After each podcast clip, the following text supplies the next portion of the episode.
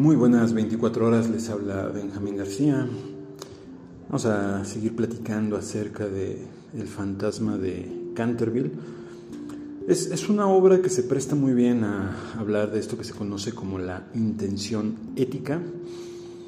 Eh, en general suele aconsejarse que la literatura no debe ser panfletaria, ¿Qué entendemos por panfleto? Pues un escrito a favor o en contra de algo, de un partido, de un candidato, de una propuesta.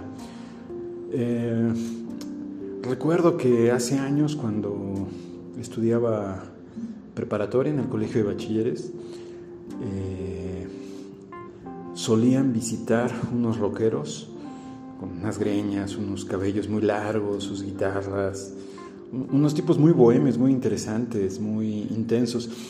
Sin embargo, lo que cantaban era curiosamente muy panfletario. Era una canción anti-aborto. Eh, mm, supongo que se puede ser rockero y ser abortista o ser rockero y ser eh, antiabortista.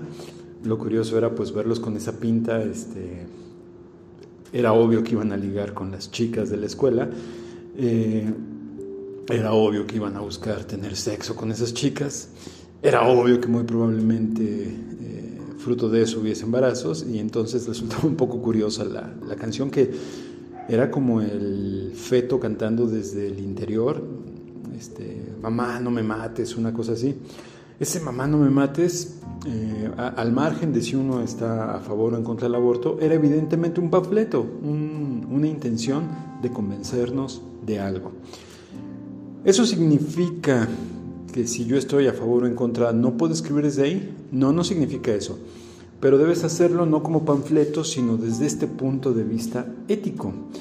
Eh, es decir, que sean los personajes los que vayan desarrollando las situaciones y, no imponer tu voz sobre los personajes ni tus puntos de vista morales o éticos sobre ellos. El propio desarrollo de la historia va a hacer que surjan. Eso es lo que logra eh, Wilde en El fantasma de Canterville.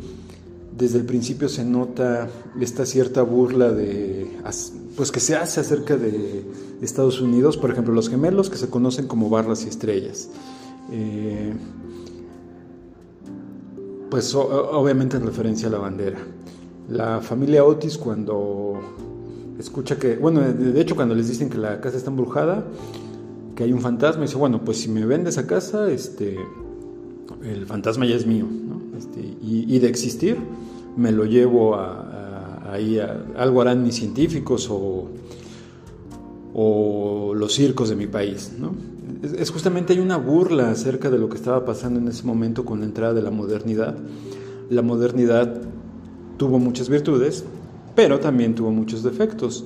Eh, la tradición, tiene muchos defectos, por supuesto, pero también tiene ciertas virtudes. Este choque entre modernidad y tradición, de alguna manera, es lo que nos muestra eh, Wilde. Y hay que decir que, si bien es cierto, hay cierta inclinación en la obra a, dejar mal parados a los amigos gringos, la verdad es que no, no termina de tomar partido por un otro lado, eso es lo que evita que sea panfletario, porque también veamos que el fantasma de Canterville está en esa condición fantasmal por haber cometido un asesinato, lo que ahora llamarían un, eh, un feminicidio o femicidio, porque fue el asesinato de su, de su esposa.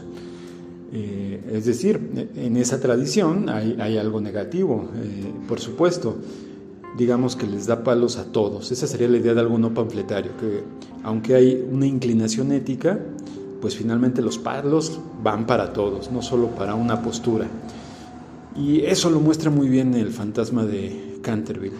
¿Quieres conocer más acerca de esto? Pues participa en nuestro curso de fantasía, terror y ciencia ficción en Hotmart. Aquí en la descripción del audio te dejo eh, el enlace. Muy buenas 24 horas. Pásala increíble.